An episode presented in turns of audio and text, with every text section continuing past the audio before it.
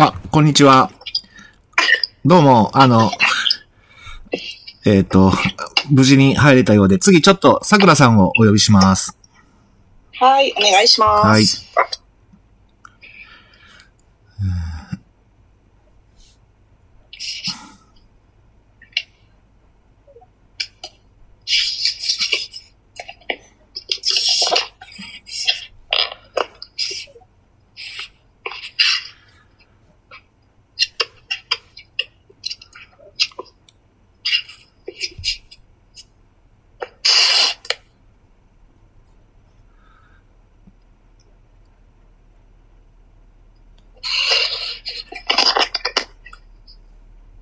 桜先生が入るまで、はい。無音だとあれなので、なんか喋ってましょうか？そうですね。はい。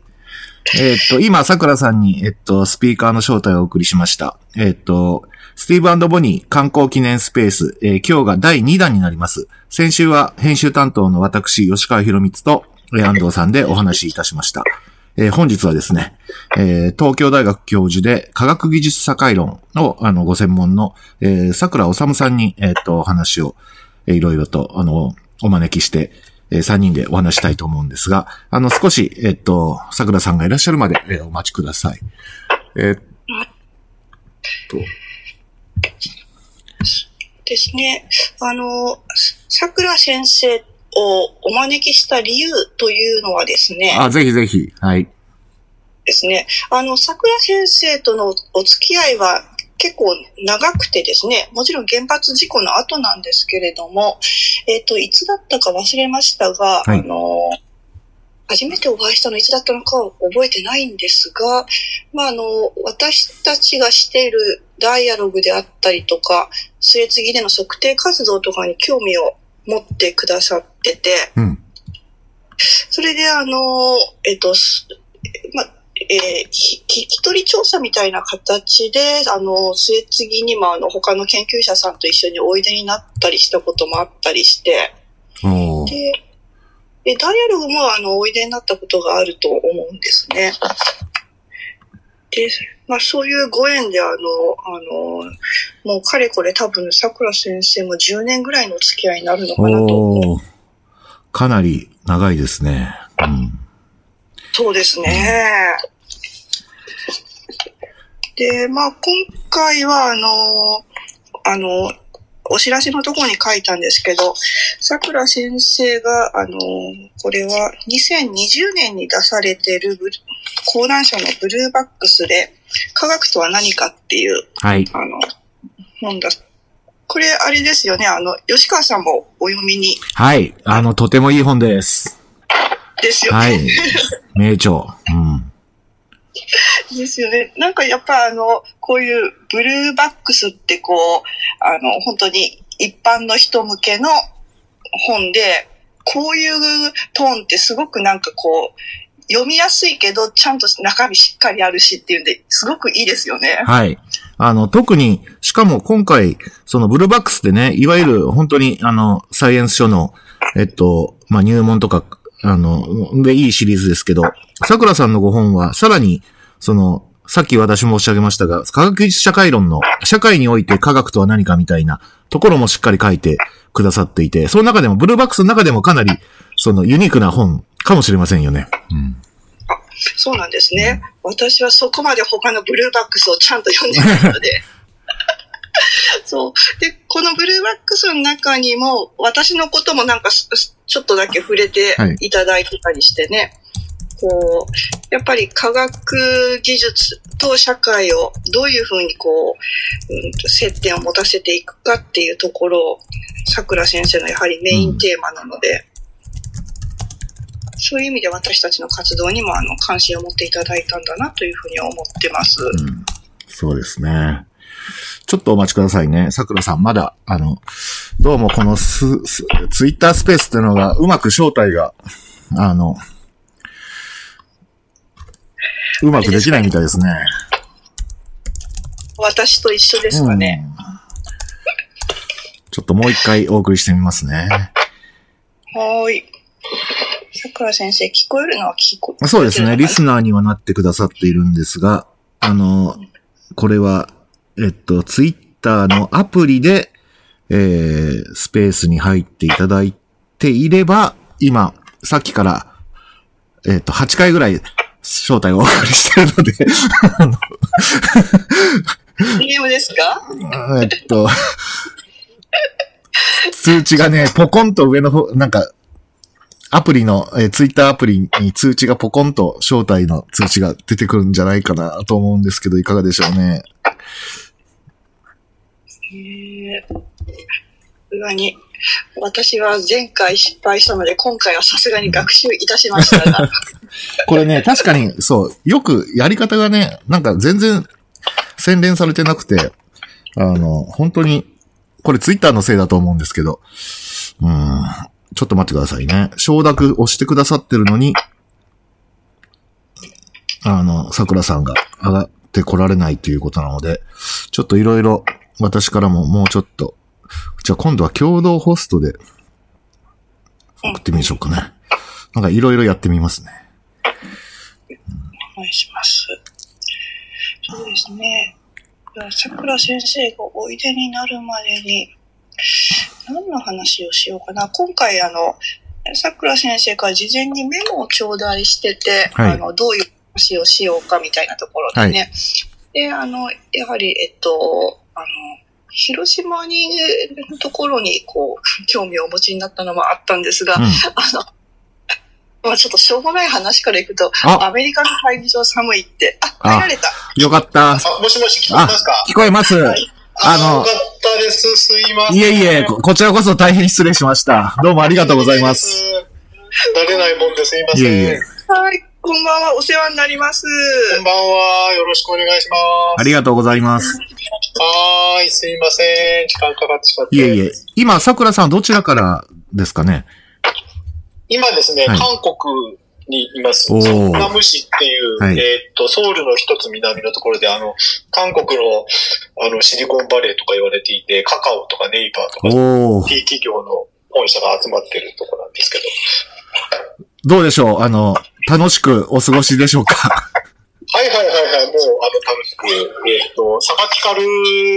を取得していて、サバティカル研修を取得していて、ああ、いいですね会議と。か委員会がだいぶ免除になっているので、それだけでも楽しい。いや、いいですね。はい。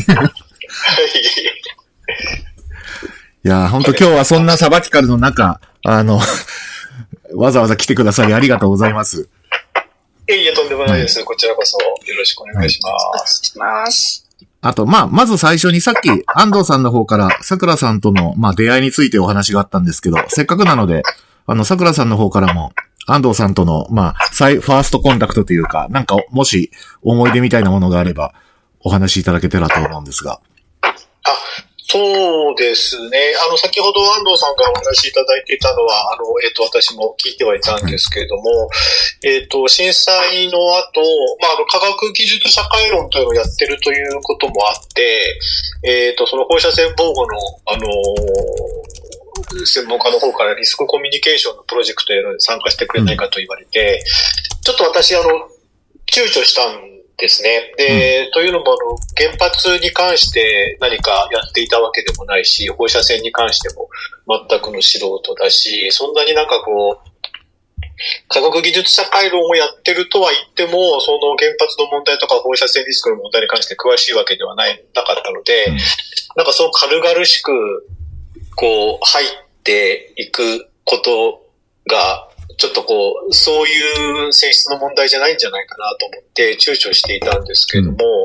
まあ、あま、周りのその若い人とかにも相談したんですけども、まあ、せっかくのいい機会だから、むしろ、あのーそういう他の分野での科学と社会の、科学技術社会の関係をやっていたという知見を活かせるところもあるかもしれないし、やるべきだというような意見もあって、まあそういう人たちと一緒にこう参加して、やってるうちにまあ、あの、当然、あの、いろいろこう安藤さんと接点が出て、えーっと、ダイアログにも2、3回参加させていただきましたし、えー、ということで、で、いろいろあの、お話伺ってると、あの、私がこう、科学技術と社会の関係に関してこう考えているのと非常にこう、近い価値観というかはい考え方を持ってらっしゃるということが分かって、えーまあその後もいろいろ、あの、私が友人とやってる雑誌にこう、あの、インタビューをさせてもらったり、なんかこう、でちょこちょことこう、あの、関係が続いているという感じです。はい。いやー、ありがとうございます。あの、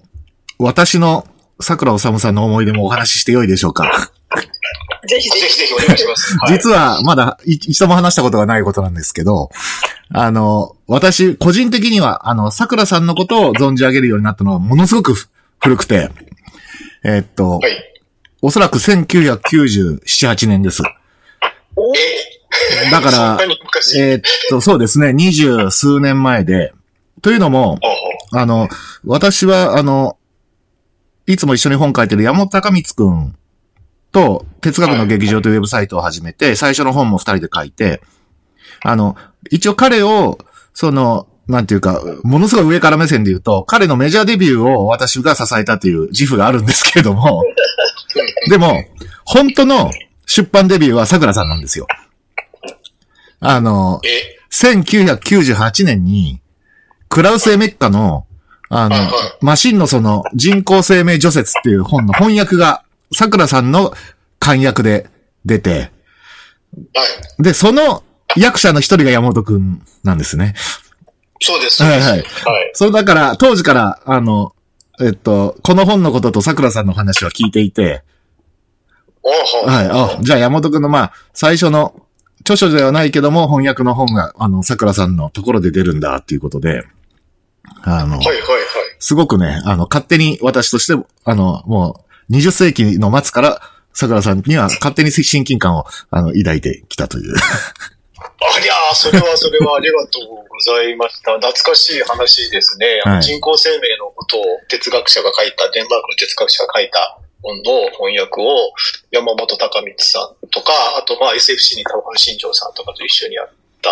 あの、あの頃山本さんはまだゲーム会社に勤めてらっしゃった。はい。光栄の社員でしたね、まだ。はいはいあ、そうか。あの時から吉川さんは、じゃあ、そうか。へえ。それで、二人で、そう、二人でよくいろんな、あの、学会とかイベントに出かけてたんですけど、その時に、うんあの、東大に行った時に、建物に、の、どっかに、桜さんのお名前のプレ、プレートがあって、で、山本君が今この人のところで翻訳してるって、そういう話をしたことも覚えてます。もう20、そうです。25年ぐらい前。あ懐かしいです。うんはいうん。婚姻屋のことしてですね。本当にそうですね。はい。はい、ありがとうございます。今日話せてよかったです。はい、こちらこそありがとうございます。今またね、あの別のプロジェクトでもお世話になってはい、お世話になってまます。はい。はい、よろしくお願いします。よろしくお願いします。というわけで、あの、えっと、まあ、安藤さんと桜さんはそういうわけでもう10年以上のお付き合いになるんですけど、まあ、だから、あの、海を打つもね、あの、もちろん、あの、お読みになってると思うんですけど、あの、今回の、あの、スティーブボニー、えー、お読みになって、あの、なんか、ご感想みたいな、なんていうか、か、あの、そういうものは、なんかありますでしょうか、えっと、今ちょうど吉川さんからの海を打つという安藤さんの前作の、あのことが出たので、はいそれとの比較で言うと、前作はすごくいい感動したんですけれども、前作に比べるとやっぱこう肩の力が抜けてるというか、すごく読みやすくって、えーっと、なんていうのかな。ま、まあ、海を打つはこう、うんと、いい、いい意味でも悪い意味でもすごくなんかこう、あの、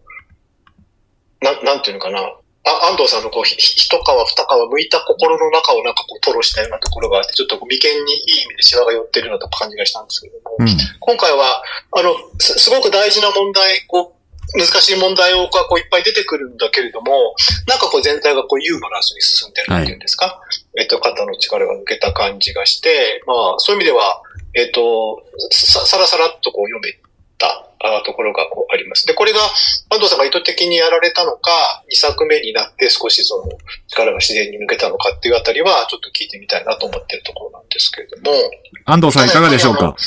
あ、ごめんなさい。はい、すみません。あ、はい。あの、えっと、半々ですかね。意図的と、あの、自然と。うんでも、やっぱり今回は、あの、本当読みやすく書こうっていうのは最初から決めてたので、で、難しい話を楽しみながら読んでもらうっていうところを、あの、今回の私の中のテーマの一つにしてたので、それができてたってこうおっしゃって、皆さんにおっしゃっていただけるのはすごくあの、自分としては達成感あります。うん。なんか、ちょっと、あの、なんていうか、ユーモラスなところとか、ちょっとふざけた感じのところとか、すごく、なんか、人となりも出てて、とても読んでていいなと思いました。その、テーマの深刻化さと、うまいことをこう、あの、いくらテーマが深刻でも我々の日々はこう続いていくわけで、そこにいろんな人となりが出ると思うんですけど、安藤さんのそういう人となりも、この今回の本はよりよく出てるなっていうのがもう私の感想ですね。うん。ありがとうございます。あの、桜さん、あの、内容的には何か、あの、特に、あの、注目されたところとかあるでしょうか？はい。えっと、まあ、前作と比較で言うと、前作はやっぱりあの安藤さんが広島ご出身であるっていうことで、その広島と福島の話がこうずっとかなり、あの、メインテーマになっていて、なんかこう、と問われる、読者にこう問われるようなところがあって、今回もそのやっぱり広島のことはその行った先が、あのね、あの、まあ、長崎ですけれども、そこはなんかところだけにかなりこうたくさん出てきてるんですけれども、なんかあの、広島と福島っていうよりは、まあ舞台がアメリカのせいもあるんですけれども、もう一段階それをこう少し俯瞰するっていうんですか、全体のその放射能とか原子力とかをこう取り巻く状況の中で、広島と福島と、さらにあのアメリカの、え、場所なんでしたっけ？なんか田舎のところっていうような感じがこう出てて、あの当然その広島出身の安藤さんのことであの、えっと向こうにいらっしゃる物理学者の出会いとかこうあったりして、あの、広島は一つの重要なキーワードなんだけど、えっと、広島と福島っていうよりは、こういいくつかある中で広島と福島がやっぱり大事みたいな、そういう風になってるのかなっていうことで言うと、えっと、さっきの少し肩の力が抜けと関係するのかもしれないんですが、ちょっとこう俯瞰してるというか距離感があるっていう感じもしたですね。それが読みやすさにもつながっているかもしれない。うん。うん、確かに、あの、なんていうかネットワークがより広くなってるというか、あの、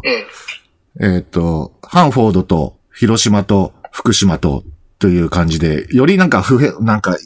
あの、私がこんなこと言うのもなんですけど、より普遍性の高い感じに なってると思うんですけど、安藤さんいかがでしょうね、その辺。そうですね。やっぱりあの、まあ、原子力の歴史みたいなものを自分でもあの触れたっていう感じは、足を踏み込んだなっていう感じはすごくありました。うん。うん、やっぱりあの、ハンフォードって最初の原子炉のところなので、そこを語ろうと思うと、その原子力の歴史っていうものを紐解く必要がどうしても出てきてしまって、まあ私の中ではその、確かに今までその、広島出身で福島で原発事故体験してっていうんで、広島と福島って、あの、点と点のつながりだったんですよね。うん、でで、今回あの、ハーフォードに行くことになって、それでちょっと、あの、広島の経験も、あの、こう、ハンフォードとつなげることによって、こう、スーッとちょっと線が、あの、まだピッと綺麗に引かれてるわけではないんですけど、あ、こういう線になってるんだなっていう、その線が見えてきたっていう感覚があるので、多分あの、本の中にもそれが現れてるんじゃないかなという気がします。うんうん、そうですよね。なんか本当により、まさに今回、えっと、さか、あの、桜さんにお呼びした理由にもなるような、ある種、原子力やそのテクノロジーとえ人間とその暮らしや社会っていう、まあそういう、なんていうか、結構、広い視点というのが、あの、スティーブボニーにはあるなというのが私も、あの、一読後の、えー、感想でした。うん。うん。うん。あの、そ、それで言うと、ちょっとあの、だんだん、あの、本題近いところにこう、は入ってってもいい、いいです、ね、どうぞ、どうぞ。はいはいはい。あの、一つやっぱり、おおと思ったのが、あのー、このアメリカの人たち、原子力学会の人たちが、あのー、原子力爆弾と原子力発電っていうものを、その原子力技術の研究開発っていうことで、まあ、一体としてこう捉えているってことに関して安藤さんがすごくこう、驚いたっていうところが記述が、な何箇所かあってかなり詳しくこう書かれてたりするんですよね。で、あれあれは逆に、あの、僕なんか、広島と縁もゆかりもない人間からすると、安藤さんの感覚の方がちょっとびっくりしたところがあって、まあ確かにその戦時利用と平和利用、原爆と原発っていうことで言えば違うんだけれども、やはりもともとね、この技術ってのは全く同じものですし、うん、まあ、むしろその戦後の日本のあの、いろいろ政治状況なんかも含めても、むしろなんかその、あ、あえてそこをなんかこう分けることによって平和利用っていう方だけを前面に出してやってきたみたいな。うん、実はでもその裏にはそのアメリカとかベースの冷戦構造があって戦時利用のそのアメリカの都合みたいなものがこうあったりっていうことがあるわけじゃないですか。はい、だからそれをこう、スパッと分けて全然別のものだというのが、えっ、と、も、もともとの認識だったっていう安藤さんのその、あの、ご認識がちょ、ちょっと逆に意外だったんですね。うん、ああ、そういうふうに思ってらっしゃったのねっていうのがちょっと意外だったんですけれども、これやっぱり安藤さんが広島でそういう、なんか平和教育とかそういうことの影響があるものなのか、安藤さん個人のご見解なのか、どどうなんですかね、その辺は？えっと、それ、私も桜先生に言われて、ああ、と思ったんですけど、もし一つには、その世代的な差ってあるのかなっていうところを思ったのと、で、今ご指摘いただいて、広島出身であるから、平和教育の影響とかが強いのか、まあ、両方かもしれないんですけど、ただ本当にその、うん、そうですね。広島の平和教育って、その核兵器廃絶、核は絶対悪っていうところから、あの、やっぱりあるので、うん、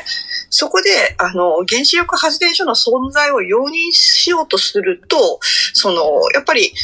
別物って捉えないと論理矛盾をきたしてしまうんですよね。うん、で、まあ原子力のその発電と、あとあ、日本の戦後のその原子力技術の導入の経緯とか、あの原爆の後のあの広島のこととかっていうのを私もその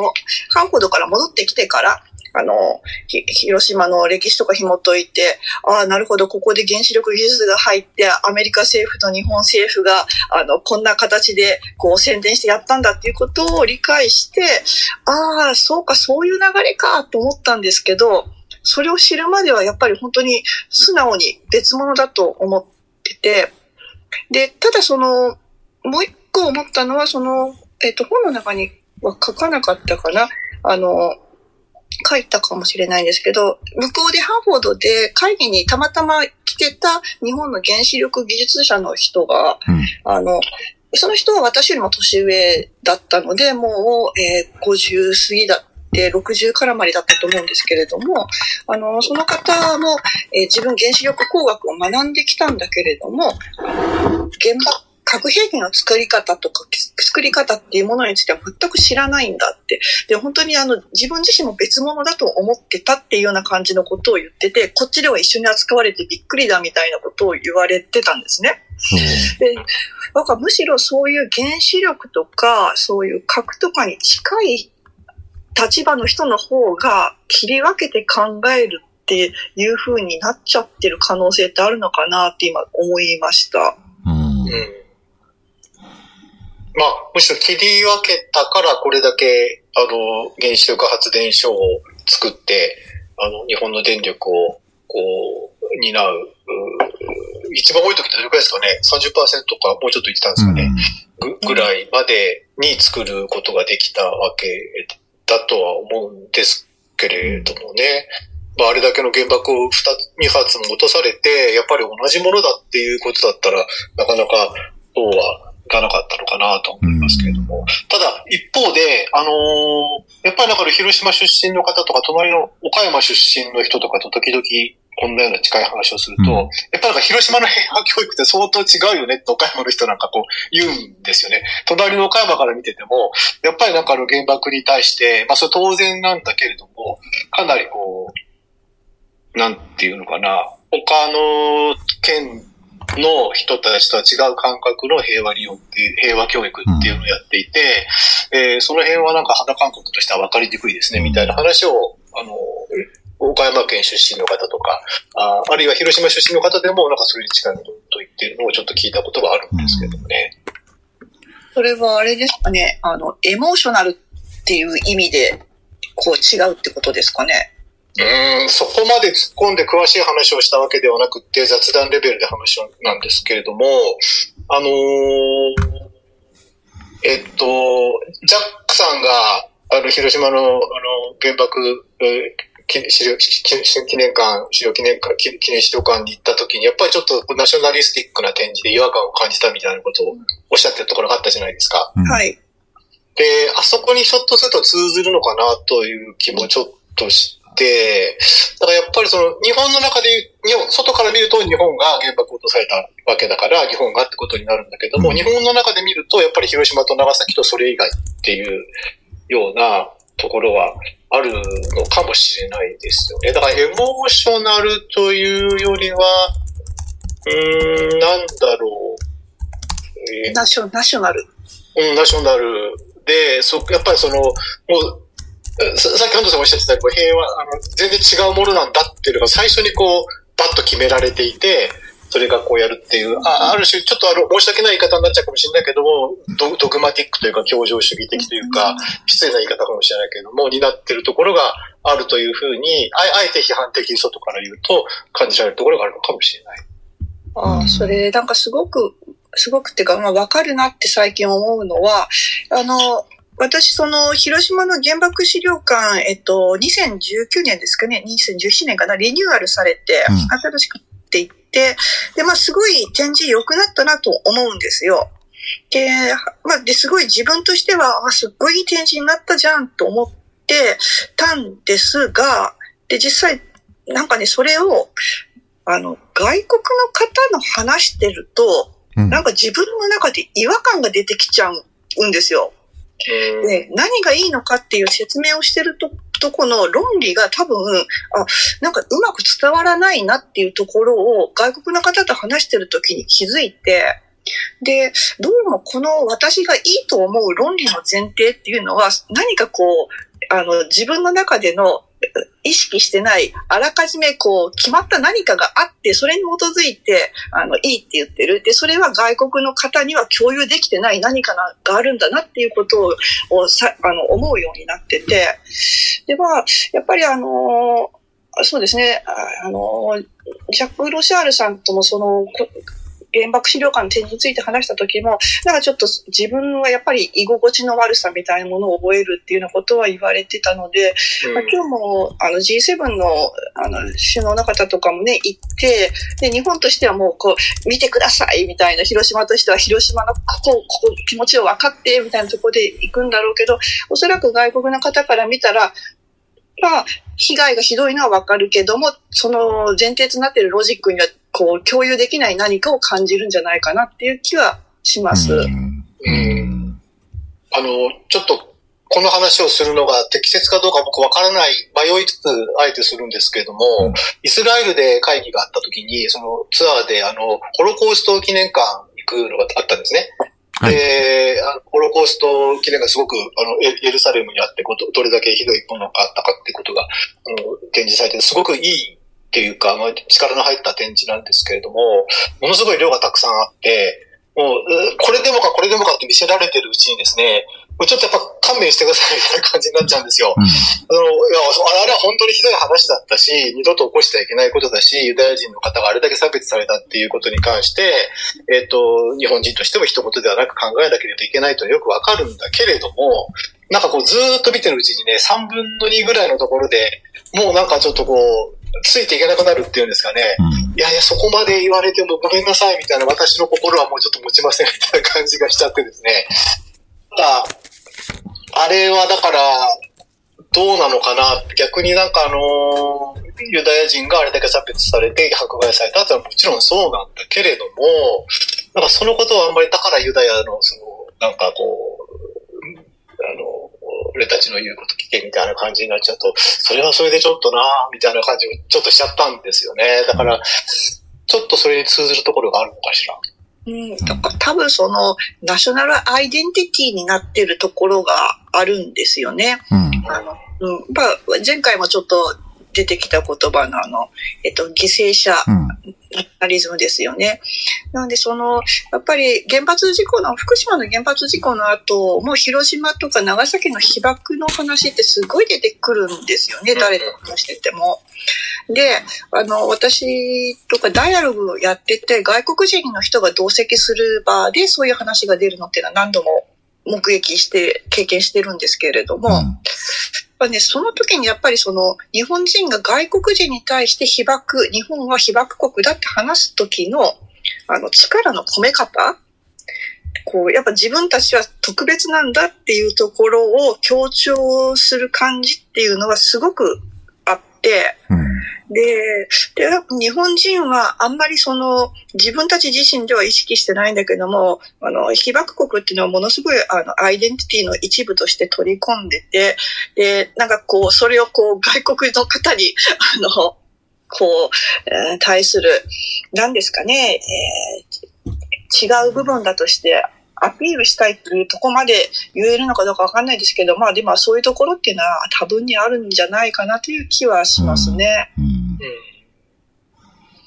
まあ、それは本当にあの、必ずしも悪いことばかりではもちろんなくて、あの、G7 の今回の話だってね、まあ、すごいある意味、その、えっと、こう、画期的なことではあるとは思うんですよね。だそれがこう、いい方向に働くことももちろんあるだろうし、逆に日本としては、いい方向に、その、していかなければいけないところなんだと思うんですけれども、えっと、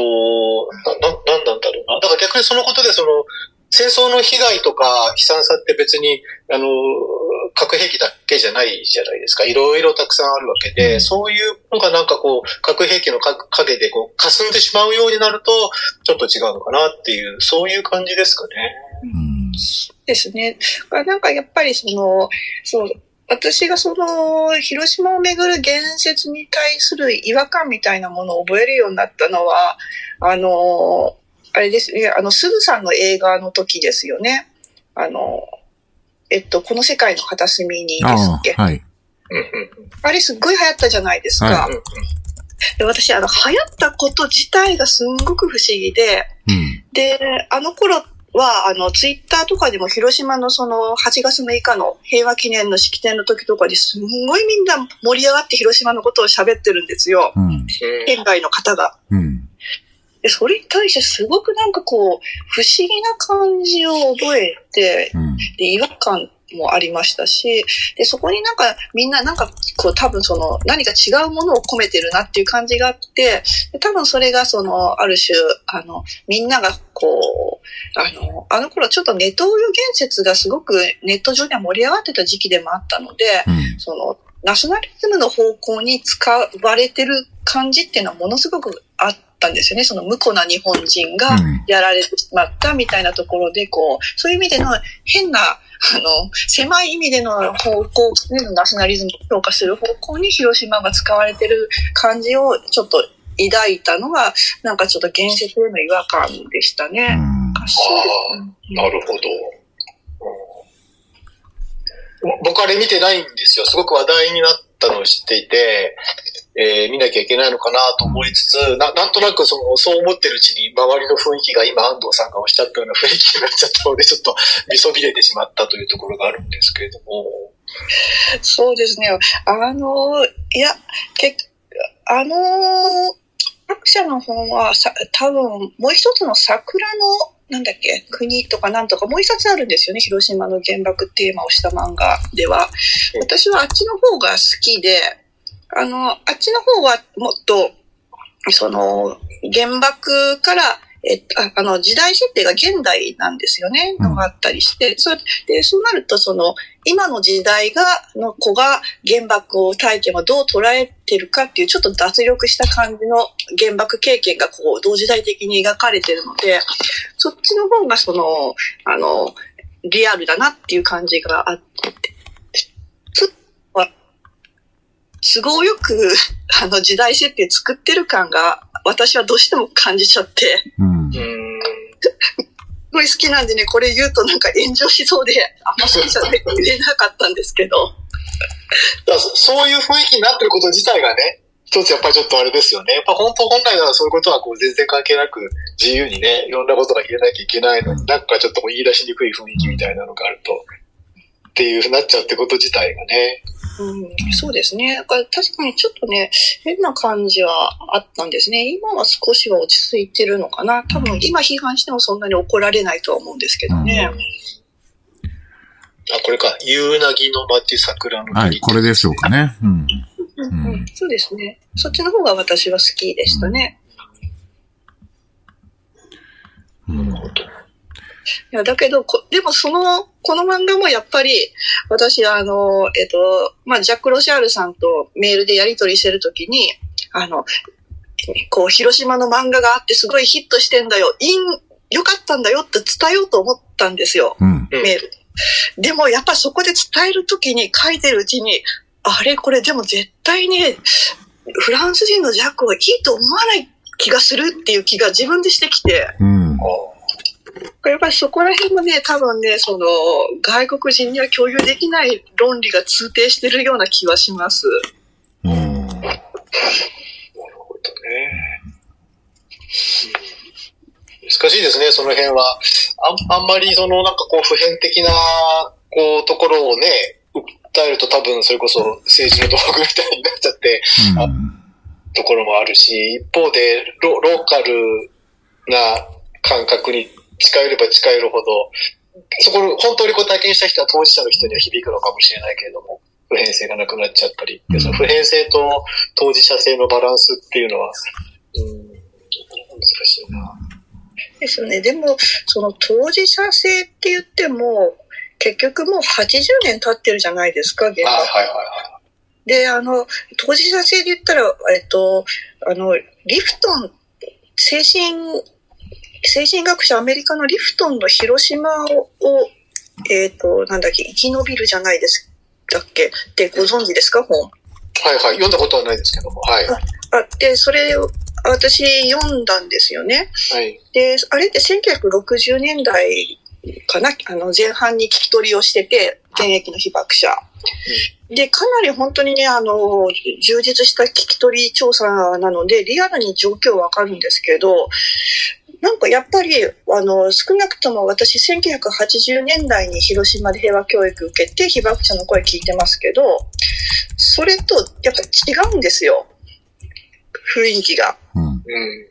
でもやっぱりすごくみんな生々しいですし、で、あの、やっぱふ今の福島の復興なんかでも、あの、当事者の人たちっていうのは現状に対してすすごい違和感があって、こう、あの、えーいろんなこう、動、起こる動きに対して、あの、愛憎ないまぜになったような、こう、感情っていうのを持ってたりするんですけど、まあそういうものっていうのもすごく描かれていて、あの、こんな、あの、綺麗に核兵器廃絶みたいな話っていうのは、あの、ほとんど出てこないんですよね、そこでは。で、なんかね、そういうなんかね、根本としたものっていうのを綺麗に写生して、それで被爆者っっていう、あの、イメージを立ち上げて、それが現在の被爆者のイメージ、広島のイメージになってる。で、それをメディアは何度も何度も繰り返して流して強化していくっていう構造は、あの、あると思うので、あの、リフトのはね、すごくいいです。で、リフトンとか、あとその、前の広島の、戦前の広島を知ってる、えっ、と、名前忘れちゃったんですけど、あの、えっ、と、広島大学の英文の先生だった人が、広島の観光ガイドみたいな、それこそブルーバックスみたいなところであの出してる、1900、それも70年ぐらいに出してる本があったりして、で、その人とかもなんか、あの、苦言の呈してるんですよね。その広島の平和運動とかみたいな流れに。うん。で、いや、そもそもへ戦前のひ広島を考えてみろよみたいな話があって、あの、ひ戦前の広島っていうのは、あの、広島ってあの、明治維新の時の国策で作られた町なので、うん。うん。まああの、明治より前とかだったら隣の岡山とかの方が全然うん栄えてるわけですよね。で、そういう中で作ってるから、まあ文化人にしてみれば文化的な土壌っていうものが全然ない場所なんですって、広島って、もともとは。で、そんなところに原爆がポーンと落ちた。で、そうなると、例えば長崎を見てみろと。長崎って出島とかのすごい古い歴史があるじゃないですか。うん。で、それがもうアイデンティティになってる。で、それを大切にしてる。だから、彼らは原爆を自分たちのアイデンティティにする必要がないんだと。でも広島はもう原爆投下しかアイデンティティないから、それに、こう、あの、なんていうか、自分、特殊、さらにこう、そればっかりを言わざるを得なくなってるっていうところがあって、で、それはまあ、あの別に、あの、悪いことではないんだけれども、なんとかすごくそこに、なんていうか人為的な違和感みたいな、それが起こ起きてることがもっとナチュラルな感じでか平和とかが語られるようになれば、あの、いいんだけども、こんななんかこう、無理無理にこう、大声で語るような感じっていうのはどうなんだみたいなことを書いてあったりして、ああ。それはな、なんというんですか？ちょっと読んでみたいな。えーとですね、それはね、名前なんだったかな？松本、広島、観光。じゃあこれはあれですね、後でお知らせしあ、てはいはいはいはい。はい。い今の話は、なんかそういえば広島があんまりその歴史がなかったがために原爆をなんか一番のアイデンティティの中心にしなきゃいけないみたいな話は海を打つで書かれてましたかね、安藤さんそういえば。なんかそんな話をちらっと読んだような記憶が。ああ、歴史がない町っていうふうに、あの、ちょえっ、と、歴史がない町ではなくて、えっ、と、記憶が不在の町ってあ、はいはいはいはいはいでもその時はそこまで考えてなかったんですよ。はい。うん。単にまあ原爆で消えたっていう認識しかなかったんですね。で、ところがその後に、その広島のそのえー歴史を振り返ってみたら、あ、広島ってそもそも戦前も、あの、明治以前もそんなに栄えてなくて、明治以降に作られた人工的な街だったんだっていうところはすごい、あの、衝撃でしたね。うん。だからその辺ではそう、あの、あの、やっぱ原発ができた双葉郡とかも、なんか、妙に重なるなっていうところがあります。で、そうそう。で、あの、あの、桜先生のその科学とは何かにあった科学技術の生態系っていう話で考えたときに、その、あの、双葉郡に原発が置かれた、設置された時の経緯っていう、経緯っていうか、その前後の落差ですよね。うんあれって凄まじいものがあるんだなっていうことを、そのハンフォードのように、その、えっと、本当にネイティブの原子炉が生まれた文化的土壌のとこと、それが人工的に移植された双葉郡っていうところの比較をしてみると、なんかす、なんかクラクラするような感じがあって、うん。あの、今の70代ぐらいの方って、あの、その前後を知ってるんですよね。うん。うん。で、その原発が来た時の衝撃うん。つまり、その原発そのものの衝撃ではなく、原発設置に伴ってやってきた東京の文化、アメリカの文化への衝撃で、で、みんなね、あの、東京電力の奥様が自宅に呼ばれて、で、そこで初めてオムライスを食べたんで、で、食べ方がわからなかったから、その隣の人が食べる食べ方を見て食べたとか、うん。あとその、例えば、店やってた人は、その、双葉郡に仕入れる、持っていく肉の高級さにビビって、こんな肉見たことないっていう肉ばっかりが言ってたとか、うん。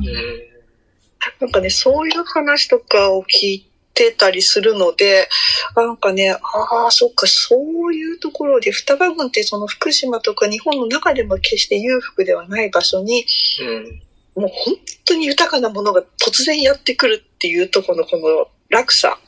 うん。はかなりこう想像すると、ちょっと距離を置いて想像するとね、すごいあのものがあるなっていう感じを受けました。うん。なるほどね。まあ、あの、ある意味あれですよね。豊かでないからこそ、その、補助金つけるぞっつって原発を、ね、まあ、持ってったわけで、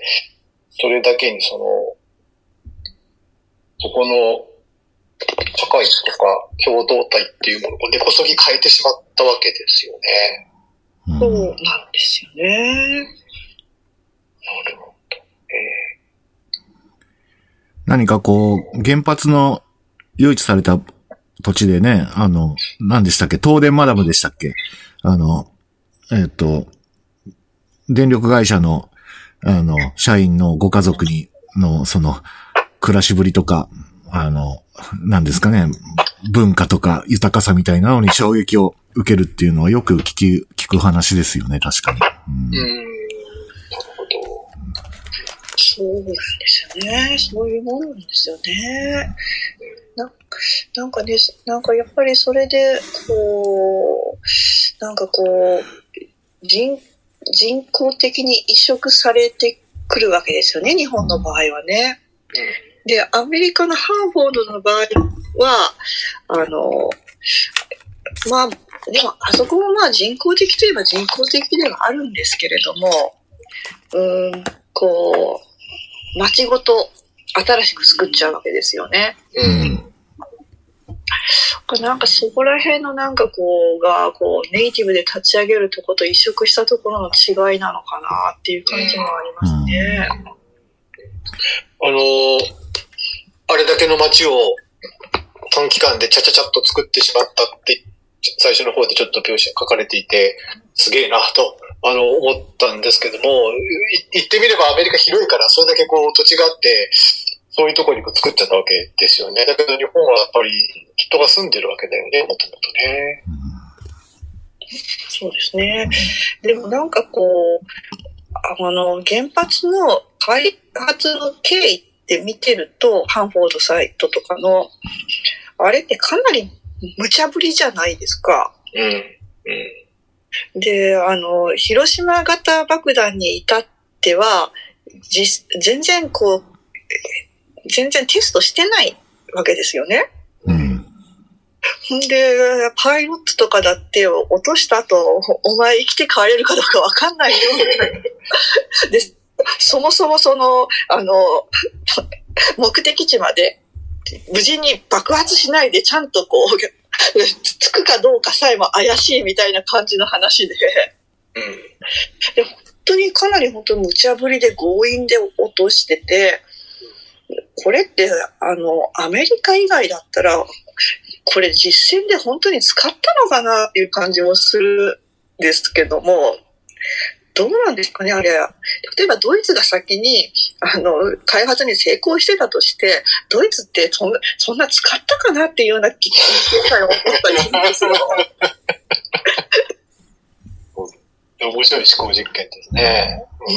そう、思考実験なんですけどもね、本当に無茶ぶりですよね、アメリカのあれは。なんか、あなんかそううん。あ、どうぞ。あの、安藤さんの本、5本も読んでると、そもそも、なんか、言い方良くないけど、成功したのが不思議な、に思えてきますね。いや、うんマジですよ、マジですよ。本当に、あの、長崎の方の投下なんか、もっとひどくて、あの、私、本の中で描写しましたけども、パイロット本人の、あの、証言の本とか見ると、本当にもっとひどくて、うん。いやいやいや、普通、これ、これ普通太平洋の途中で 自分だけ爆発しててもおかしくないよな、みたいな。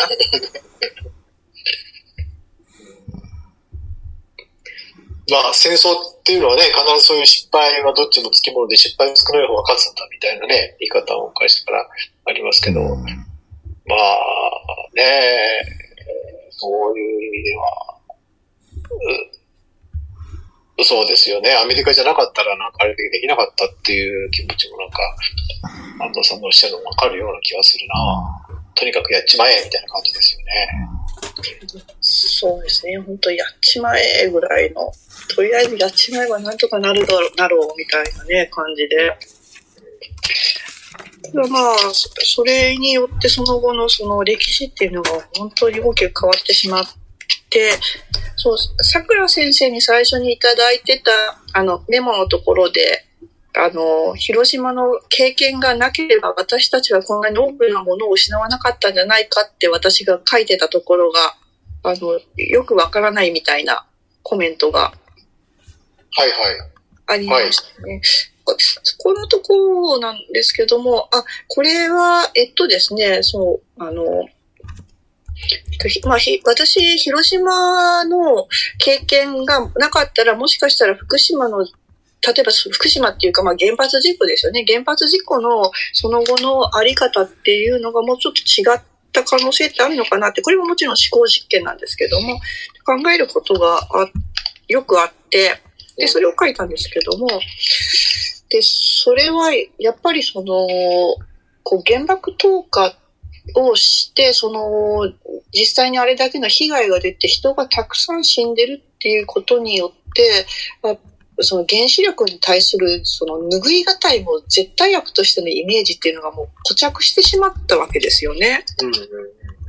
で、そのことによってもう原子力とか放射能に対してもう強い拒否反応を持つ人っていうのがまあ少なくない割合で世界には存在することになってしまったっていうところがあるので、あの、まあ、原発事故の後すごい強烈なパニックってどこでも起きるんですけども、そこで必ずみんな広島、長崎ってこう思うんですよね、最初に。うんうん。こうもしその広島、長崎の原爆投下がなかったら、少なくとも事故が起きて、あの、放射能に対して恐怖ってあったとしても、広島、長崎とは思わないで済む。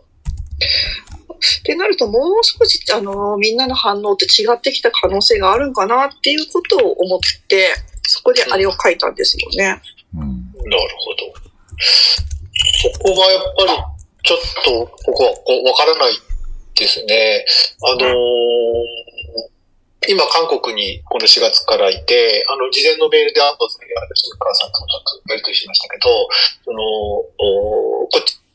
って言ってますけれども、あれをこうね、出すっていうことに関して、すごくやっぱり今でも、あの、センシティブな反応があって、チェジュ島の漁業組合の人がなんか、うん。よね。で、直接の経験がなければ冷静に受け止められるかっていうと、必ずしもそうではなくって、すごくなんかあの、こう、イメージ先行で、とにかく放射能イコール危ないみたいな感じが肥大してしまって、そこだけこう、一人歩きするみたいなことっていうのは、これは別に放射能に限らず結構いろんなとこであるんじゃないかと思うんですよね。だから、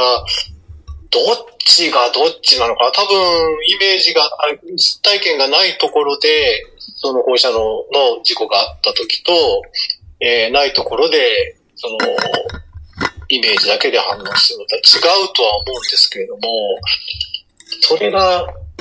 ない方が、なければいい方向に行ったかっていうと、必ずしもそうでもないかもしれないという気もちょっとするんですよね。そうですね。かまあ多分日本とか福島だけであの限定したそのイメージっていうではなく、まあ世界的についてしまった原子力とかあ放射能へのイメージっていう意味合いであそこでは書いたんですけども、ただまあ実際問題、その放射能のイメージっていうもののその歴史をちょっと遡ったあの論文とかも最近ちょっと読んでみたりすると、まあ、やっぱかなり初期の頃からあのすごい強烈な恐怖のイメージっていうのがが一緒についてきてはいたんですね。あの、まあ、ややっぱり初期のラジオの時とかで、あの、こう全然わからないでめちゃくちゃな使い方して、あの、顔とかが崩れ落ちるみたいな、そんな話がこうあるわけじゃないですか、うん放射能って。で、それがやっぱ当時のその、まあ、まだ雑誌とか新聞とか非常に限られた媒体だけども、そこではもう、もうまあ、すごい報じられて、うんセンセーショナルに恐怖のイメージが付着はあしてたっていうような話はあって、まあそれをまあ最終的に決定づけてしまったのが、まあ、まあ、やっぱり広島、長崎だっていうところがあるので、まあその、うん、だからこれは本当に実際どうなのかっていうのはたおっしゃる通りよくわからないところはありますね。はい。うん。まあ、決定づけたのは、それは間違いないですよね。そういう意味では、そうだな。だからそのイメージ先行で、だったところを実際にそうだったっていう、世界的にそういう強い衝撃を広島が、広島、長崎が与えた、こちゃったのは確かですよね。それは間違いないところですよね。うんうん。あのー安藤さんのところにお邪魔した時にも一緒に行ったかもしれない武田徹さんっていう、あの、まあ、もともとジャーナリスト評論家の方が、あれ、あの、ハンセン病の話を書いていて、ハンセン病って実はその、そんなにその、感染力も強くないし、あの、なんていうかな、致命的な病気じゃないんだけれども、その見た目がものすごく変わってしまうわけですよね。で、そういう病気に関しては、やっぱりその、なんていうかな、すごくこの、周りの人がこう、差別感情がバッと持ち上がるっていう話をしていて、で、政府がすごい差別的な政策をしたんだみたいに言われたけど、見てみると実はそうではなくて結構一般 あの、隔離しろみたいな運動をしてたり、えー、マスコミがそれ加担したりっていうことで、政府だけが、ああの、悪者ではなくて、むしろその、空気っていうんですかね、日本の社会全体のそういうものがすごく差別したみたいな話がありましたけど、そういう時にその、広島、長崎であんなにひどいことがあったっていうのが、あの、すすごく作用するっていうか、空気の核になるっていうかコアになるみたいなことはあるとは思いますよね。で、やっぱ多分その、放射能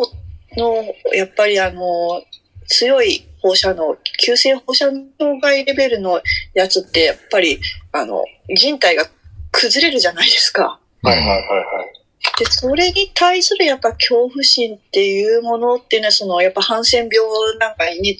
こう通ずるものがあると思うんですよね。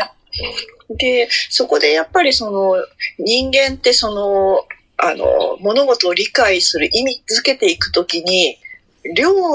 的な理解ってやっぱ非常に弱いので、うん、やっぱり放射能イコールこうそういう人体を崩壊させる危険なものみたいなところがあってで、まあ、広島長崎とかもあれはよく言われるのはあの実際は熱傷によるあのやけどの被害の方が大きいとかそういうこと言われたりもしますけどもただまあやっぱり人体がね、あれだけこう、焼け焦がれてしまうみたいなところとか、そういうこう、そういうところのその恐怖心っていうのは、他のものにはないものは確かにありますよね。地獄絵図ですよね。それと結びついてるイメージはありますよね。あの、福島の事故の後も、なんかあの一つこう、鼻血がシンボルとして、えー、鼻血がひどくなったとか、たくさん出たとかっていう、赤ちゃんと胎児の奇形の率も増えたとかっていうのもちょっとありましたけど、まあ、あの、あんまり、あの、浸透はしなかったみたいですけど、鼻血はやっぱ結構、なんか、あの、漫画にも取り上げられたりして、やっぱ、そういう鼻血ってその今の顔形が崩れるみたいなところに一歩近づくみたいな感じがするんだと思うんですよね。そういうところのイメージが、広がって、だから、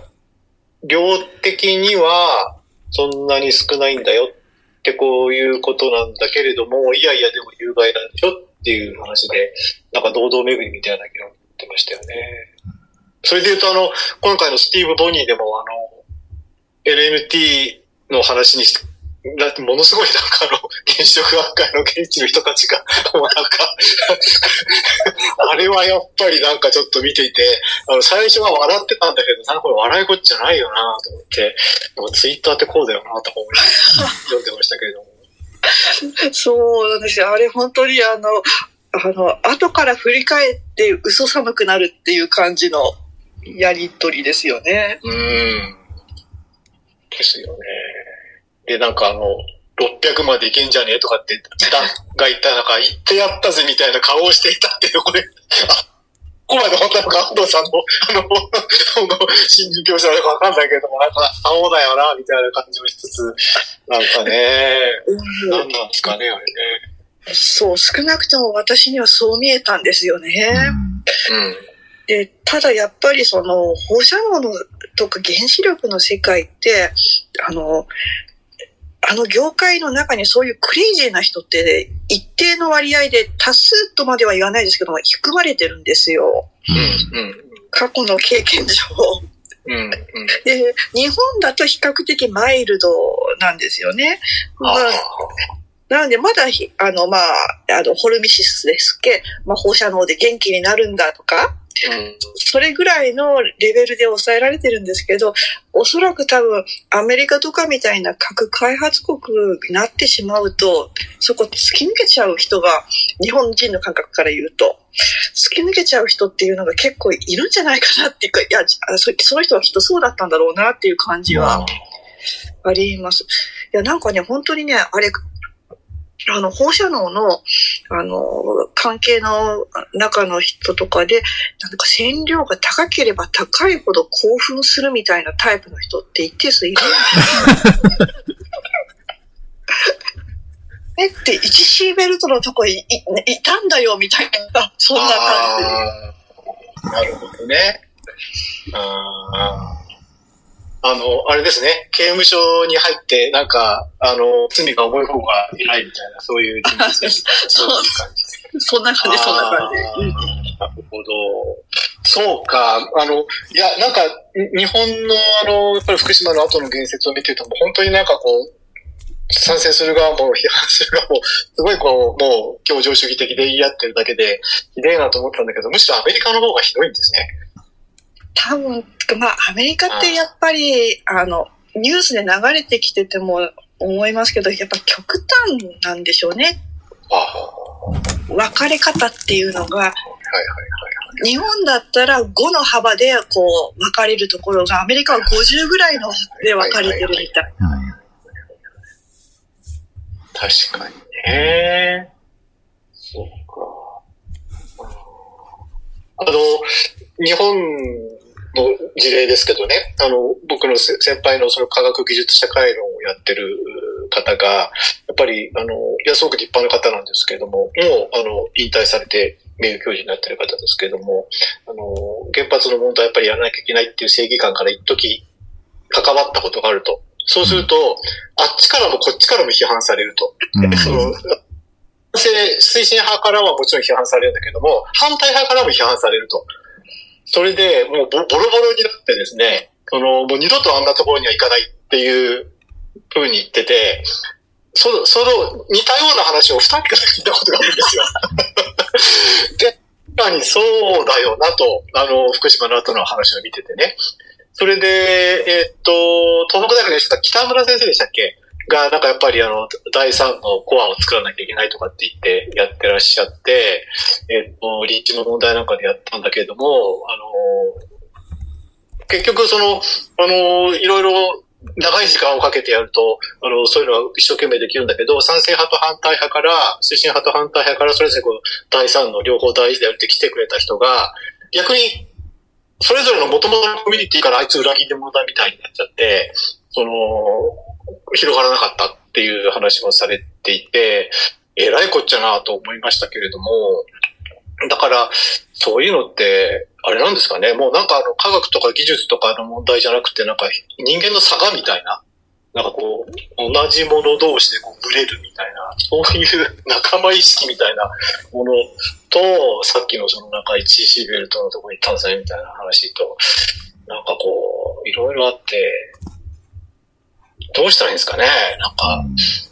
まあ、確かにあの、原子力とかの世界って本当にね、あの、魔境っていうか、うん、あの、まあ、私とか、私がやり続けられてるのって、やっぱりその私が福島の人間でこういう活動をずっとやってるっていうところが大きくって、結局被災者のカテゴリーになるから、あの、攻撃する人たちも、こう、加減をせざるを得ないっていうところがあると思うんですよ。だからまあ、まあ、かなり攻撃ってされたんですけど、そうは言っても、やっぱりその、多分あの程度で済んだっていうのは、やっぱ福島の被災地の被災者の人だ、一般の人だからっていうところがあったんだろうなっていうのは思います。だからね、で、ただやっぱりその、あの、こう、みんながだんだんこう原発事故から関心を薄れていくに従って残るのって両極の人だけじゃないですか。ああ、なるほど。うん。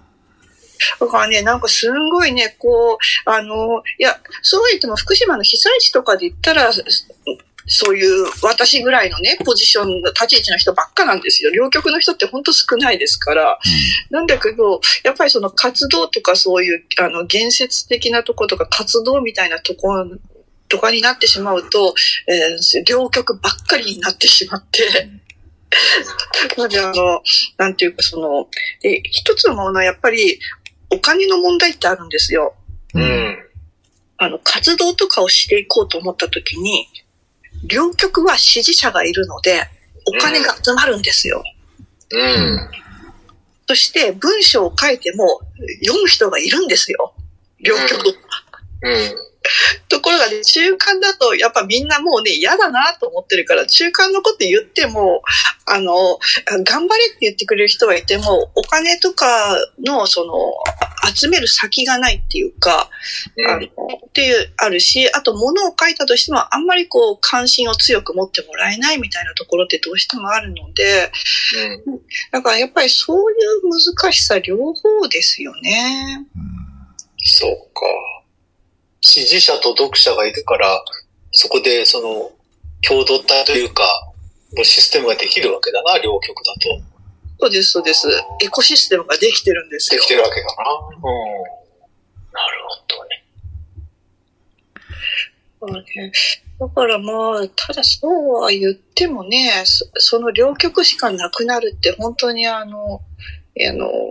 原発事故前の状態を劣化させて再現させるような話なので、そうですよね。いや、だから、なんかあの、原発事故があった後は、少しそういうその、両極だけがやってるみたいなのが、これで変わるといいなとか変わるかなみたいな話もちょっとあったけど、結局むしろなんか今おっしゃったように、劣化して 定着。そうなんですよ。でもね、それは、それだけになっちゃうのはさすがにこう、こう、人類に対する夢も希望もないみたいな感じになっちゃうじゃないですか。うん。なのでね、まだあの、細々と、あの、続けてはいるんですけども、うん。うん。なるほどね。いや、本当に、あの、生態系の話ですね、これは。うそうんですね。で、そのメディアの構造とかだけじゃなくて、経済的にも、あの、そういう構造が規定してるっていう風に考えると、本当に、あの、安藤さんのご活動は、あの、継続するのが本当に大変だろうなっていう風に、あの、思いました。うん。ありがとうございます。そうなんですね。まあ、ね、こういう、ただまあその経済的なものっていうのはまあどこもね、読者がいなければ、あの、マーケットって成立しないので、そういうのっていうのは、いや、これ原子力だけではないんでしょうけども、ただ原子力の場合やっぱ極端なんでしょううね。ん。うんあの、ちょっと継続の話で、あの、安藤さんの方に書かれたことの感想に、またちょっと別の感想に戻りたいんですけど、あの、この会議の参加者がなんかみんな高齢者ばっかりだっていうのが、なんか何回かちらちらと書かれていて、えーっと、これはやっぱりアメリカの原子力村自体が若い人はやっぱりあんまりこう関心を持たないで、高齢化してるってことですよね。そこのところは、そのまだ確認できてないんですけども、ただその、客観的に考えて、アメリカも、あの、スリーマイルの事故があった1970年代以降、新規の原発で増設できてないんですよね。はははは。で、そう考えたときに、若い人材がぐんぐん入ってくる状態かっていうと、そうは言えないですよね。うんうんうんうんうんそっか。で、多分日本でも福島の事故があってっていうか、まあその前からちょっと原子力人気はなくなってて、東大でも学科が名前を変えたりしてですね、まあ遠からず似たようなことになるのかなと。ただ、これあのーその賛成推進、推進反対って話を抜きにしても、やっぱ技術者はこれ必要なわけですよね。そこそ廃炉していくとかっていうことに関してだって専門的な技術者が必要なわけで、その、その、技術としてだんだんその衰退して終わっていくっていう話と、だけどその、あれだけ危険なものをこうコントロールしなきゃいけないっていう高度な仕組みなので支える人たちが必要だっていう、この矛盾は結構なんか大きなことになっていく感じがするんですよね。そうなんですよね。で、やっぱあの、原子力の技術の特殊性って、あの、国家がすごくもうコントロールするところにあると思うんですよね。はあはあで、これ、えっと、各国比較すると、フランスなんかはもう完璧に国家がコントロールしてるんですよね。で、あそこはもう、でも国家の政策で行きますってやってるので、要するに、あの、技術者とかも見通しが立てられるわけですよね。キャリアパスとか。で、ただアメリカはその、私が話した限りでは、あの、あの、原子力学会の元学会長だったダンさんに言わせればもう政府の方針がコロコロ変わって、それでまあ見通しが立たないってことを言ってて、で、日本も原子力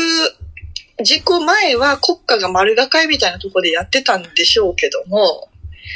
ここに、その後はちょっと見通しが立たなくなってるので、まあ、やっぱり、その、今、桜先生おっしゃったみたいに、あの、アメリカみたいな状態になっていくし、というかもう現実になってるんですよね。多分その、いや、福島のね、あの、第一原発の廃炉とかも、あの、本当に現場の実際に入ってるような人たちぐらいからのは流れてくる話だと、いや、あれもう近いうちにあの廃炉作業止まるよみたいなことを言われてるんですよね。おいや、もう何かっていうと、もう技術的についていけないって。で、要するにその、その、ちょっと前だったら、ここで止まったら、ちょっともうちょっと人とかお金をドンとここに落とせば、クリアみたいな勢いってあったんだけども、もうそういうものができないような次元っていろんなその、あの、要するに本本体の原子力技術だけじゃなくて周辺を支える産業自体のあのエコシステムがもう崩壊してきてるので、うん全般的にもうついていけなくなってきてて、まあ本当にそんなにあの、すごい先の話っていうんじゃなくて、何年先とかいうスパンで多分止まるんじゃないですかみたいなことを言う人もいたりして。うん。それはそれでやっぱり良くないです。やっぱそっちも続けなきゃいけない話なんですけどね。でも、そうは言ってももうなんかエコシステム自体が崩壊してしまってるって話になると止めらんないですよね。そうなんですよね。とか多分その、例えば日本で言ったら JAEA とか、あるんですけども、そういうその技術原子力技術者の集まりを超えたサプライチェーンの部品供給とかそういう次元で崩壊してるっていうことなので。なるほど。じゃあその原子力の専門のところの技術ができる人だけがいてもどうしようもないんだ。もうものが、インフラ、インフラっていうか、その、部品とかのインフラがもうないわけですね。そう、そうなんです。僕はなんかそう考えると、その、ほら、今、原子炉、原子、原発再稼働ってね、すごい言ってますけど、なんかこう、その辺の劣化考えると、これまでになかった別のリスク要因ですよね。ですね。そうですね。うん。掛け声かけたらできるってもんじゃないもんね。そうなんですよね。それめちゃくちゃ大変なことが起きつつあるっていうことですね。とんでもないことですね、それね。うん。いや、とんでもないことなんですよね。本当そうなんですけど、なんかもうね、ただ、これってこういうのって日本ってとにかく現場の話が上に伝わらないっていうのは前提なので、うん、上の人たち全然気づいてないと思うし、うんで、止まってから、なんか急にみんな一斉にまた大騒ぎ始めるんですよ。なんで止まったんだ？みたいな。いやいやいやいや、みたいな。あの、私。コロナでもそうでしたよね。そうですね。コストカットであの、保健所の数ね、どんどん減らしちゃって、こうなったらやばいやばいって話になってね。うん。うん。どうしたらいいんだろうか。いや、これコロナのも全く同じだと思うんですけど、例えば私ももうこれ想像力が足りないんですけど、終戦とかだと、まあ、負けたということで、まあ、いろいろ、あとは、あの、進駐軍が入ってきたりとか、いろいろ、で、まあ、ぐだぐだで生きながらも誰かが何とかしてくれるみたいなのはあったかもしれないですけど、あの、原子力となると、その、何も、ぐだぐだで何もできなくなったら、どんどん被害も増えていくわけじゃないですか。うん、そうだですよね。うん多分、だから一国ではもう無理で、なんかその複数の国で、なんかこう、やって、技術者とかもなんかそこで、複数でこうんう、回していくしかないんでしょうけど、そんなシステムがうまくできるのかなやっぱ廃棄物はね、フランスに持っていくとか、なんかあっちに持っていくとかしてましたけども。そうですよね。なんか結構やっぱり、うーんかなりこう、原子力ってこう、必ず国家が介入するから、あのね、民間同士だったらうまくこう、流通し合って、こう国際的なネットワークでってできるけど、1枚2枚国家が絡んじゃうと途端にめんどくさくなるから、なかなか国内で完結できなかったら厳しい状態にはなりそうな気はしますよね。うーんなるほど。なんかあの、で、今あの、ここ、21世紀に入ってから、こう、こ全体こう、下手ってきてるじゃないですか。アメリカもそうだし、うん。日本もそうだけど、ヨーロッパなんかもヘロヘロになってて、なんかこう国家が元気だった頃に成り立ってた仕組みっていうのがいろいろこう成り立たなくなってるような印象を持ってるんですけども、まあ、中国はね、とかだから独裁国家はなんかこうガーってやるからいいんだけれど。も、民主的なやり方だとなんかヘロヘロになってきてるっていうところがあって、そうなった時に、経済も良くて、その、あの民主主義でこう、い、いけてた時の、に成り立ってた原子力みたいな仕組みが、こう全般に成り立たなくなってきてるってことは、あっないですね。今のお話伺ってると、なんかちょっとそんな気がしてきたな。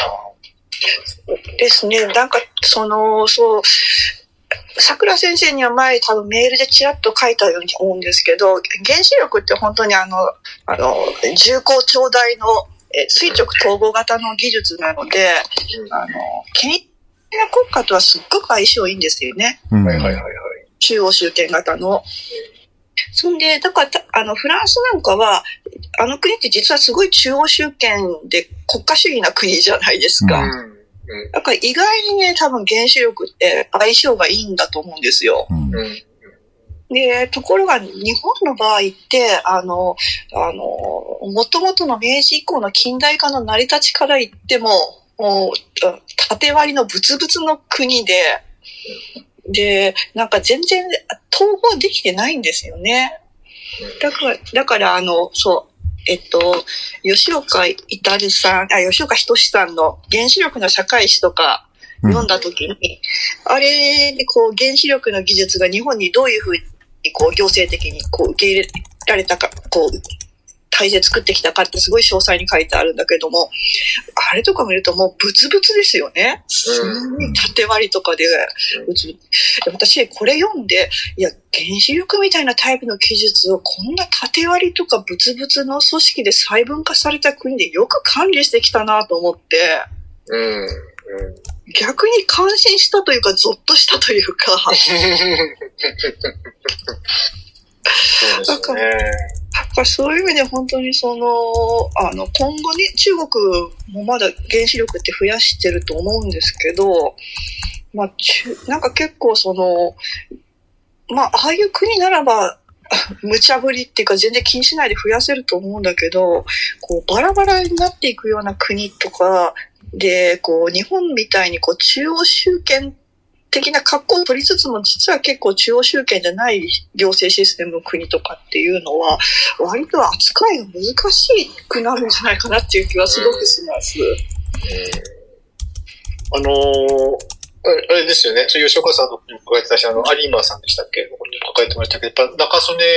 と、えっ、と、勝力が、こう、ね、タッグ組んで原子力の導入に成功したっていうところがあって、で、えっ、と、それはそれでいいとして、やっぱりこう、日本の現場っていうか、あの、中堅どころも含めて、すごくこう、真面目で有能だと思うんですよね。だからそのぶつ切りで、他の国だったら回せないようなところでも、結構なんか現場がこう頑張っちゃって、それそれなりにこう、回る、えー、ところが、こう、いろんなところであるって、原発もひょっとしたらそういうことでなんとかかんとか持ちこたえてたのかなと思うんですけれども、なんかだんだんその頑張りももうこうちょっと限界来てるし、その、あの、全体にこう硬直化してて、えー、っと、っていうことで言うと、これから日本で原発を増やすっていうのは難しいかもしれないですね。今の話だと中国主権的な国以外は全般に難しいって話だと思うんですけれども。うん、本当そう思いますよ。日本のその現場というかね、本当現場レベルのそのレベルの高さと、あの、頑張り加減って尋常じゃないかったので、うん。うん、でも、ただそれ本当支えてる層っていなくなっちゃってる。で、多分、もう最後の、あの、最後の人たちが残ってるか残ってないかぐらい全般的になってるから、そういう人たち消えたらもうね、単に淡々とこう、あの、や、言われたことを、あの、こなすだけっていう人ばっかりなった時に、こういう無茶ぶりで支えてきた原子力っていう技術が本当にちゃんと管理できるかっていうと、まあ多分その、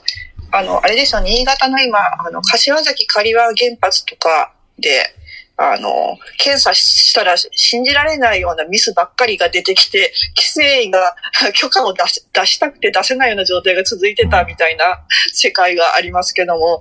まあ、そんな感じがデフォになるんじゃないかなっていう感じもしますよね。あれは、な、なんなんですか？今の柏崎彼はの、あの、ずっとなんかもう、な、何年 ?5 年、それこそ10年ぐらいやってるのかな？あの、ミスだらけでいくら直しても直せって言っても治らないっていうのは、僕も報道レベルの情報しか知らないんですけど、あれは単にその、あちら側が、その、能力がないからああいうことが起こってるんですか、あれ。私も詳しいことは知らなくて報道を追ってるレベルなんですけど、ただ、あの、はい、本当に些細なミスばっかりなんですよね。あで、あの、なんていうか、ちょっと、あの、入館する時のに他人の ID カード使いましたとか、なんか、すっごく些細なミスなんだけど、そういうのが続発してるっていうところが、あポイントで で。それって要するにもう士気が落ちてるってことですよね、現場の。はいはいはいはい。で、それが状態化してて、言っても言っても治らない。治らないんだ。治らないんでしょうね。で、だからその、当でもね、あそこがもうあの、経営再建の核なんで、必死こいてやったりしてて、で、あの、出入り業者とか現場の人にヒアリングした調査報告書とかを見たら、そしたら、もう上層部がポンコツだから、何やってもダメだみたいな意見が現場で出てるとか。そういうことなのか。ああ。それやばいっすね。うん、なんか現場がもう腐ってるし、士気も落ちてるし、で、あの、経験のある人たちはもうね、12年稼働してない間に退職しちゃってるし、はいはいはいはいはい、はい。で、この状態で本当に再稼働できんのかよっていう方が私は逆に思ってて。あれ本当にね、委員会は別に意地悪でやってるわけじゃなくて、OK だったらあの、基準さえ満たしてれば OK だっていうことなのに、全然その、何回書き直しさせてもらっても出てこないみたいな、そんな話ですよね。あの、あの、東海村のあの、バケツで運んでたっていう事故があったのが、いつだったかな？あれが、何年ですかね？あれがあった時にやっぱりみんなびっくり仰天して、そんなこと現場でやったのかっていう話で、あの、まさかそんなことをしてないだろうと思った本当にバケツで運んでたっていうのが、うん、あ、あれがやっぱり、最初のあれだったんですかね。明るみ。それがこうどんどんどんどん広がっちゃってるってことなんですかね、あのレベルのことが。そうですね。まあやっぱり、うん、そうですよね。事故の後のの稼働できてないっていうところとかね、社会的評価が落ちたっていうところっていうのはすごく大きな要素としてはあるとは思うんですよね。そうそうそうですよね。10年以上出すもんね。そうですよね。やっぱりね、あの、やっぱり知り合いの方っていうか、まあ全然別ルートでの知り合いの人とか、でもたまたま知った人が、あの、他のととこの原発の関係の企業さんに勤めてて、でもこの十何年間稼働できてないから、あの、本来の仕事ができないで別のなんかが変なじ、自分ばっかりさせられてるってこう、へきへきしてるみたいな話とかを聞いたりすることもあるんで。うんだからそれで言うとやっぱりあれですよね、事故の後、とにかくその、国の全体のエネルギーの星がずっと決まらないまま、チューブラリンのままずるずるずるずる切ったじゃないですか。そこ長すぎましたよね。まあ、もうちょっと早く、どうするかっていう方針が決めなきゃいけなかったんだろうと思うけど、まあなんか、いろいろその、支持率とかなんか見ながらやってたかもしれないけど、なんかこう、チューブラリンのままでしたよね。そうなんですね。だからまあね、あの、原発再稼働しろとは言わないんですけども、どっちかがやっぱ国の責任として、ね、もっと早く決めとかないと。それはそう思いましたね。うん、いや、だそれで言うとですね、ちょっと話がずれちゃうんですけど、その、今回のコロナでも、その、専門家がいろんな意見を出して、最後は政治家が決めるような仕組みにするべきだって、こう専門家はその自分の専門領域のことしかわからないから、こう、皆さん専門家が言うんですよね。経済の専門家も、疫学の専門家も、感染症の専門家もいて、まあ、それ的にはそうかもしれないけれども、じゃあ政治家がそんなことを決めることがこうできるかっていうと、能力的にっていうんじゃなくて、政治家だってやっぱりなんか選挙で落ちたら嫌なわけだから、うん、そんななんかこうすごい決断を政治家が、えいやってこう、するような人ばっかりかっていうと、多分、そうじゃないような気がするんですよね。あの、あのエネルギー政策のズルズルぶりを見ていても、やっぱりなんかそう、じゃあ政治家が腹くくって決めるような仕組みにしてうまく回るかっていうと、僕はそれはそれで回らないように思うんですけどね。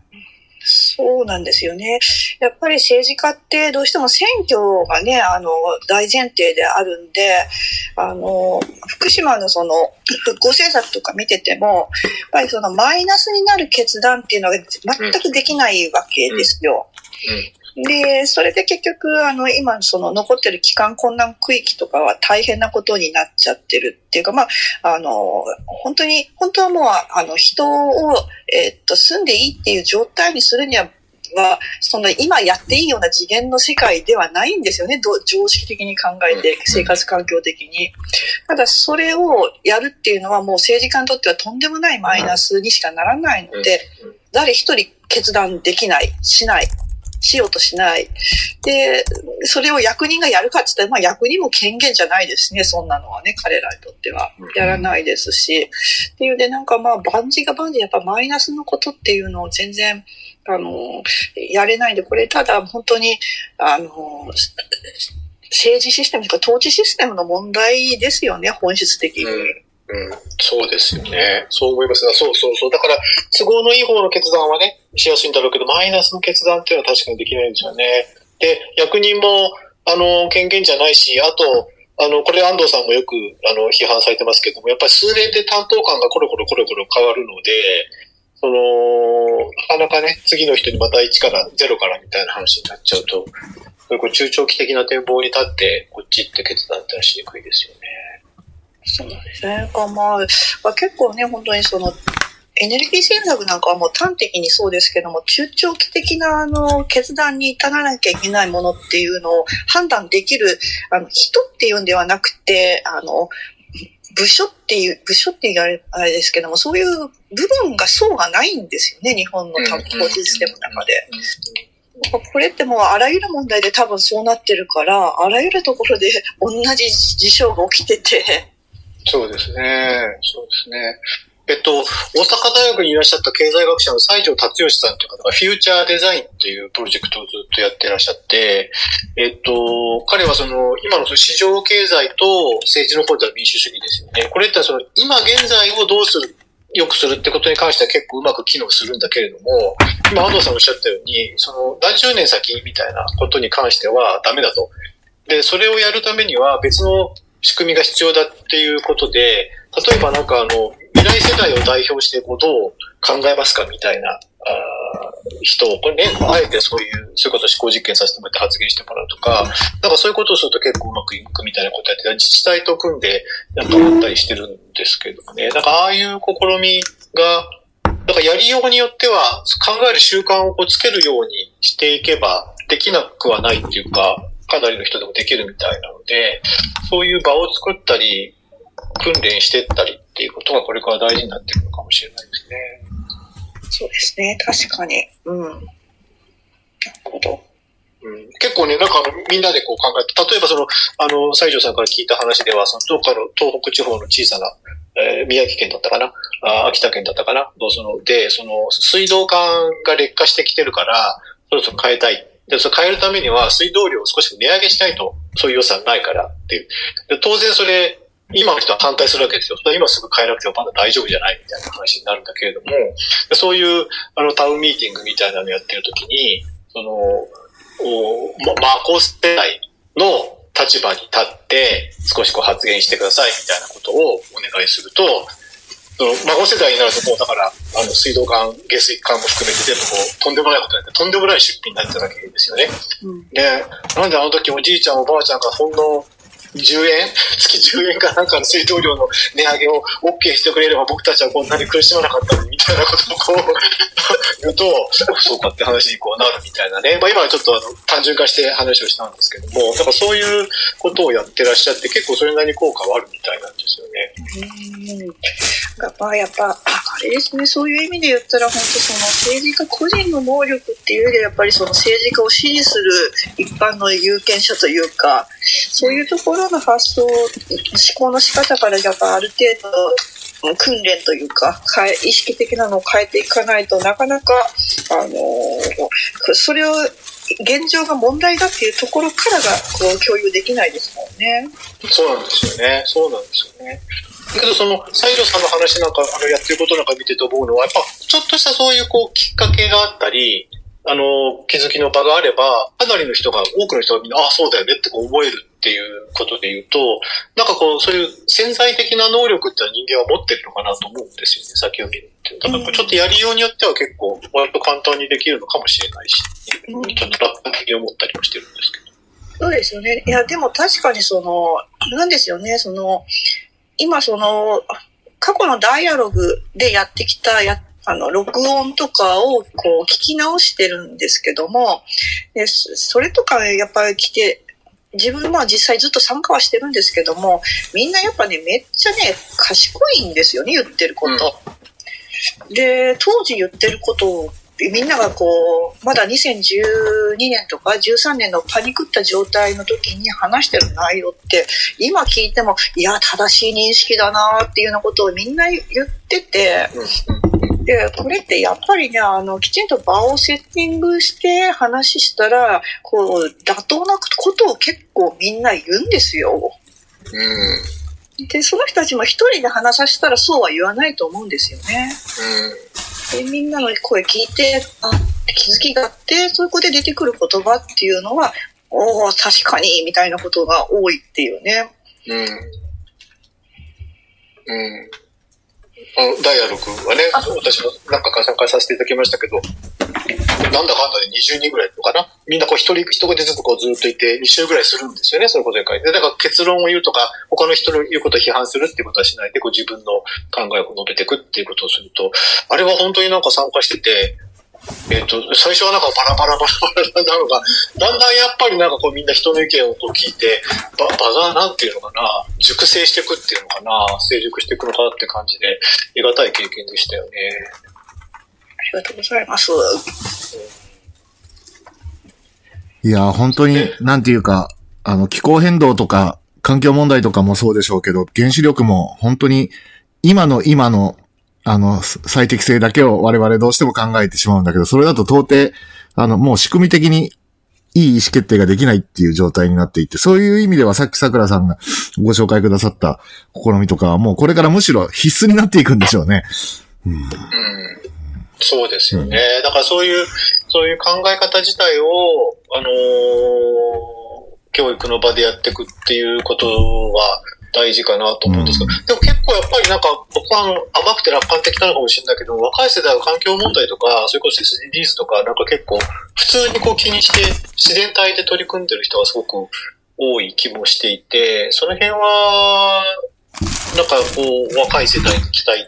できるな、頼りになるなっていう感覚を持ってるんですけどね。私もそういう、あの、その感覚はとても共感するというか、あの、うん。大体においてちゃんと長いタイムスパンで考える人が多い気がしますね。うん。まあ若いからっていうのももちろんあるでしょうけど。うん。ついつい、Z 世代に期待とか思っちゃうんだけど、まあそれも良くないんだけど。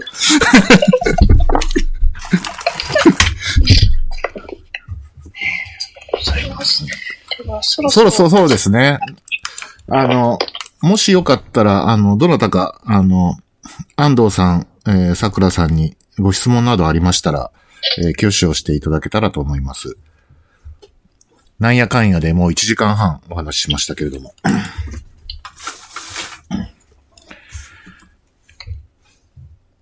今のうちにちょっと、えっと、告知をしますと、え来週の土曜日は、えー連続トークイベントの第3弾で最終回ということになりまして、えーいわきで、えー活動されている小松理健さんをお招きして、えー安藤さん、小松さん、私、吉川でお送りする予定です。で、この、えースペースもですね、あの、録音されてますので、後で、あの、リプレイでお聞きいただくことが可能ですので、えー途中からご参加なさった方は、えー聞いてください。それと、ちょっと遅れてるんですが、あの、ポッドキャストでも、えー、小文社のポッドキャストチャンネルで、えーこの連続スペース全部、えっと、聞けるようにしたいと思いますので、えっと、よろしくお願いします。皆さんいかがでしょう？ありますかね？これは挙手ってのはできるんですか？はい、挙手っていうのができるんです。はい。で、あの、まあ、そんなことないでしょうけど、あの、場がおかしくなった時には全員をミュートっていうのもできます。なんかお一人なんか、あ今のは、あの、拍手をしてくださったんですねあ。拍手してはいます。。リアクションもね、いくつか、はい。あの、じゃあもしよかったら最後に、あの、桜さん、安藤さん、告知などありましたら、ぜひ、あの、お願いします。結構、延べ何百人か聞いてくれるので、ああの、ぜひこの場でお話ししたいってことがあれば、お願いします。桜先生、まずどうぞ。え、えーっと、特になんかあの、イベント的なものの告知っていうのはないんですけども、今あの、吉川さんにも手伝っていただいて、一般財団法人インステムというのを立ち上げて、えー活動をしています。で、あの、ある企業からちょっと、あの、援助していただいて、大学の外にこう、そういうのを作ってやろうと思っていて、吉川さんの研究なんかも参加していただいているんですけども、そっちのインステム、あの、インターネットワークサイエンステクノロジーメディア、メディアスタディーズっていう科学技術とメディアをそのつなぎながらやろうということなんですけれども、えっ、と、今今年はあのシンポジウムとか研究会とかも計画しておりますので、ぜひ、えーお見かけしたらご参加お願いいたします。インステムです。よろしくお願いします。私からもよろしくお願いします。あの、ツイートで、あの、URL などご案内しますので、えーご興味のある方はご覧になってください。はい、よろしくお願いします。はい、はいえっ、と、私は、えっ、と、えーそうですね。前回お知らせした本を、が、えっ、と、暮らしの手帳社から、えっ、と、エッセイ集が出てます。で、それも、えよろしくお願いします。で、今度出るのでは、あリスク学会宣伝してって言われてるので、リスク学会が6月9日かなにオンラインで開かれまして、シンポジウムが、そこで、あの、あの、えっと、福島の、えっと、原発福島事故後のリスクガバナンスというのがテーマになって、私もパネルで出ます。別にあの、えっと、